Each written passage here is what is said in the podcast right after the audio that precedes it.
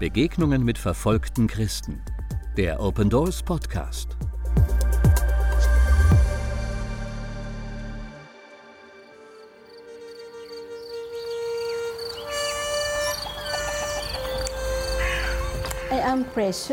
Uh, ich bin Precious. Ich komme aus Mindanao und lebe in einem muslimischen Umfeld.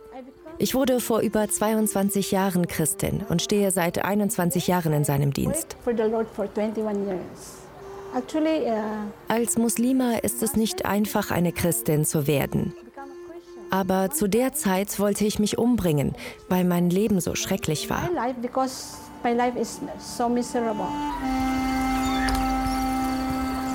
I want to jump and to die. Ich wollte einfach irgendwo hinunterspringen und sterben, aber ich traf eine Frau und sie erzählte mir vom Evangelium. Danach las ich die Bibel und Gott sprach zu mir durch sein Wort, dass ich an Isa, Jesus, glauben soll, damit ich ewiges Leben habe. Weil ich als Muslima nicht wusste, wohin es für mich einmal gehen wird, und durch die Bibelstellen kam ich zum Glauben an Isa. Durch den Glauben allein habe ich ewiges Leben. Deswegen glaubte ich an ihn und wurde ein Jünger Jesu. Er starb für mich, er rettete mich. Und als ich seine Treue erlebte, fing ich an, meinen Verwandten und Freunden davon zu erzählen. Sie sagten, du bist Christin geworden, wir töten dich. So floh ich zu anderen Christen. Dort wuchs ich durch die anderen im Glauben, bis der Herr mich zurück zu meinen Leuten rief, um das Evangelium zu verkünden. Ich sagte, Herr, ich will da nicht hin, denn ich hatte als junge Gläubige reichlich Verfolgung erlebt. Aber jetzt rufst du mich, damit ich das Evangelium verkünde?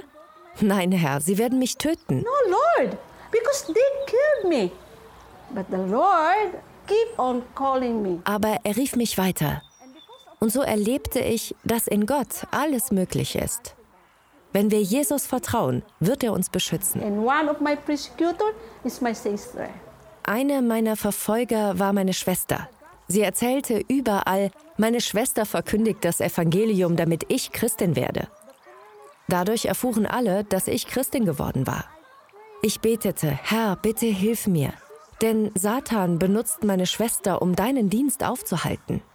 Ich erzählte ihr viele Male vom Evangelium. Sie sagte nur, nein, ich glaube nicht an Jesus. Aber ich gab nicht auf, denn ich war überzeugt, nur Jesus kann sie von den Geistern dieser Welt befreien und sie vor der Hölle bewahren. Eines Tages betete meine Schwester. Wenn du Gott bist, dann zeig dich mir. My sister said, if you are God, show yourself to me. And after a few months, Jesus show his face to my sister. Und einige Monate später zeigte sich Jesus meiner Schwester. Als meine Schwester ihn sah, nicht im Traum, sondern ganz real, ab da hielt sie den Mund. Später erzählte sie mir, Schwester, jetzt glaube ich an den Jesus, von dem du mir erzählt hast. Heute ist sie selbst für Jesus aktiv. Because my calling is to share the gospel and that is my my job. Meine Berufung ist es, vom Evangelium zu erzählen. Ich werde so lange davon erzählen, bis die Muslime hier Jesus erkennen und ich sie zu Jüngern machen kann. Sie wiederum gehen zu ihren Familien und erzählen dort vom Evangelium, damit auch sie davon hören. Aber genau deswegen ist die Verfolgung hier normal. Denn wo Verfolgung ist, findet gerade eine große Ernte statt. Ich will nicht an einem Herzinfarkt sterben, nicht an Diabetes oder einer anderen Krankheit. Wenn ich für Christus sterben darf, ist das der beste Tod, den ich erleben kann. Aber Gott hat das noch nicht zugelassen. Warum?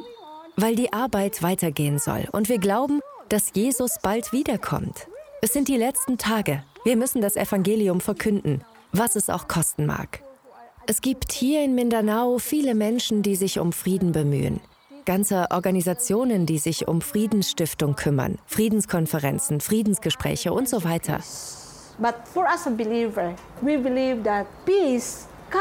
Aber wir Christen glauben, dass der Friede nach Mindanao kommt, wenn die Leute hier Jesus kennenlernen. Warum? weil Jesus der Friedefürst ist.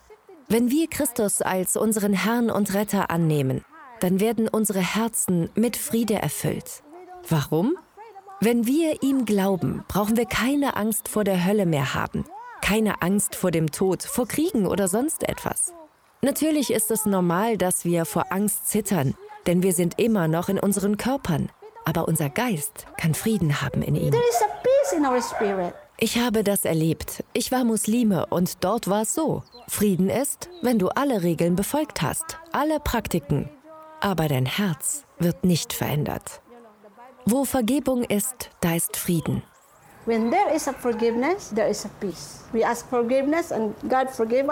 Wir bitten Gott um Vergebung und er vergibt uns. Genauso vergeben wir der anderen Person. So glaube ich, dass Frieden kommt. Aber diese Art Vergebung kennen wir nur, wenn wir an Jesus Christus glauben. Darum geht es beim Frieden. Das ist, was ich lehre.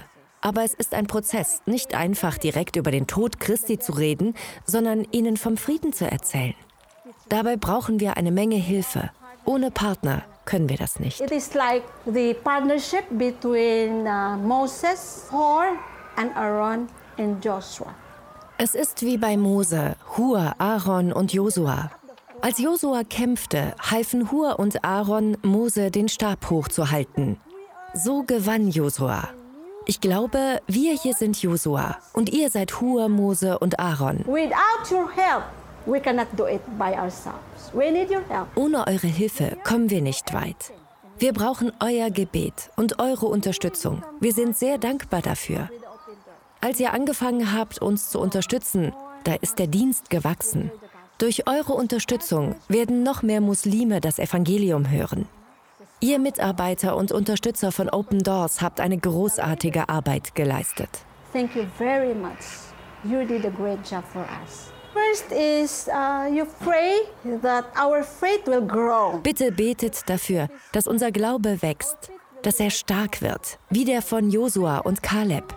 Betet, dass wir jeder Verfolgung mit Glauben an Jesus Christus begegnen. By faith in Jesus Christ. Pray that all the Muslims that we share the gospel. Bitte betet, dass Gott den Muslimen, denen wir vom Evangelium erzählen, die Augen öffnet, damit sie den Messias erkennen, dass er der wahre Retter ist. Bitte betet, dass die Leiter der Christen muslimischer Herkunft mutig sind keine Angst haben und stark genug sind für die Anfechtungen, denen sie gegenüberstehen. Und betet, dass noch viele Muslime zu Jesus finden und Mitarbeiter seiner Sache werden. Vielen Dank. Also become a of. Thank you. That's all.